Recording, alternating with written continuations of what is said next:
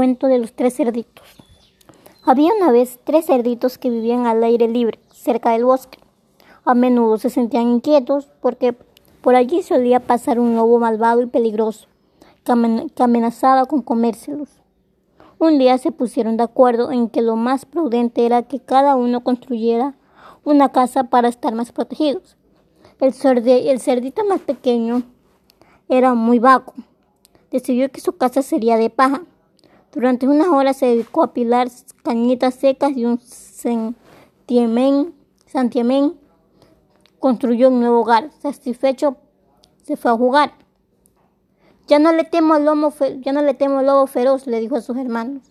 El cerdito mediano era un poco más decidido que el pequeño, pero tampoco tenía muchas ganas de trabajar. Pensó que una casa de madera sería suficiente para estar seguro. Así que se internó en el bosque y acarreó todos los trancos que pudo, construyó las paredes y el techo. En un par de días la había terminado y muy contento se fue a, charlar con otros hermanos. ¡Qué bien! Yo tampoco le temo ya al lobo feroz, comentó a todos aquellos con los que se iba encontrando. El mayor de los hermanos, en cambio, era sensato y tenía muy buenas ideas. Quería hacer una casa confortable pero sobre todo indestructible. Así que se fue a la ciudad, compró ladrillos de cemento y comenzó a construir su nueva vivienda. Día tras día el cerdito se afanó en hacer la mejor, la mejor casa posible. Sus hermanos no entendían para qué se tomaba tantas molestias. Mira a nuestro hermano, le decía el, el cerdito más pequeño.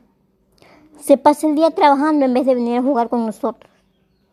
Pues sí, vaya, qué tontería, no sé para qué trabaja tanto pudiendo hacerla en un periquete.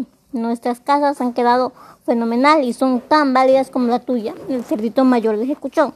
Bueno, cuando venga el lobo feroz, cuando venga el lobo feroz, veremos quién ha sido el más responsable y listo de los tres. Les dijo de modo advertencia. Ya me pasé.